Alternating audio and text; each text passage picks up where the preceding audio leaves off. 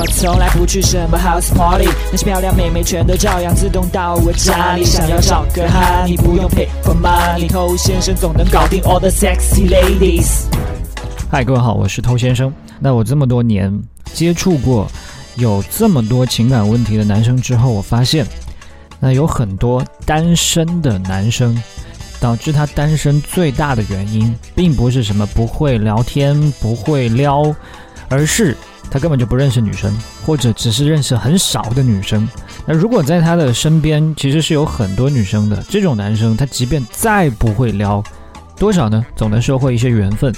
但如果说你根本就不认识女生，巧妇难为无米之炊，那当然不可能在第一个环节就已经败下阵来。所以你没有对象，你去学再多的聊天，学再多的约会，对你来说一点用处都没有，你根本就没有机会派上用场。所以今天我们来讲一讲，你应该去哪些地方多认识一些女生。那很多人讲到要认识女生的话呢，可能会想到什么去夜店去蹦迪。没错，那里确实有很多女生，但是它的缺点也非常明显。比方说，在这样的一个高能量、快节奏的地方，更多的呢都是。当下的情绪刺激啊，逢场作戏的可能会比较多。那认真要有跟你后续发展的话呢，就几乎很少了。那另外呢，对于一些性格比较内向的人，他根本就不可能迈到这样的一个场景当中去，不适应这样的一种社交氛围。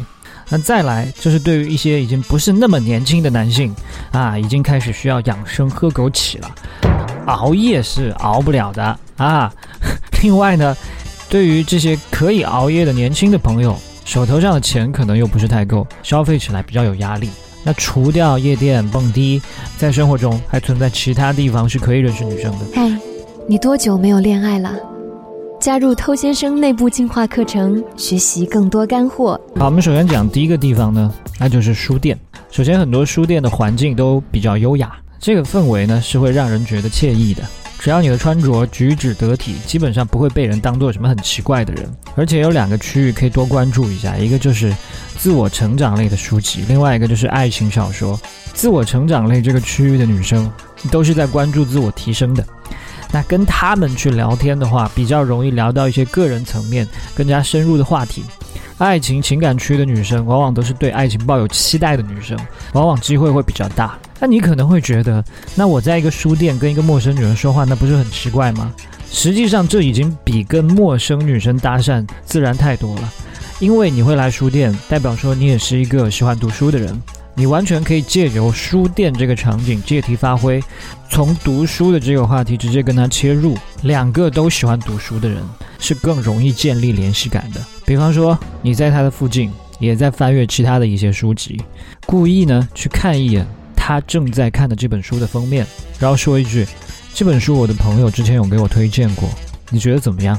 这就是开场了，不用再去跟他说：“嘿，你好，我刚才在那边看到你，巴拉巴拉。”你第一句话用这种方式跟他建立连接，就已经设定成你们好像已经认识了。那他当下又在看这本书。当你问到这个话题的时候，他很自然就会说出他当下的感受。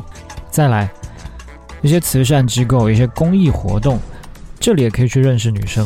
首先，我们抛开去跟人社交这件事情不谈，你如果可以利用业余的时间去做一些慈善公益的活动，本身就是在做一件对社会有意义的事情。在这个过程当中，你会结识到一些跟你志同道合的人，你们在为同样一个工作而努力。人与人之间有共同目标，这是一个相对坚固的关系纽带。比方说，关注残疾儿童啊，照顾老人，在一些场馆活动当中做志愿者等等，参与其中，必然会认识女生。那么会去做慈善、会去做公益的女生，她一定坏不到哪里去。所以这两个地方，我是非常推荐给大家的，同时也让你更加积极向上，更加正能量。另外，我想提的一个建议是。不要到真的碰见某个想认识的女生的时候才开启自己的社交模式，而是在日常生活的时候就多跟其他人，包括陌生人建立连接，开启谈话。否则，在平时从来没有跟人社交的习惯，即便有一天你碰到了心仪的女生，突然间开口，你会觉得自己很别扭。OK，今天就跟你聊这么多，我是偷先生，把节目分享给你身边的单身狗，就是对他最大的温柔。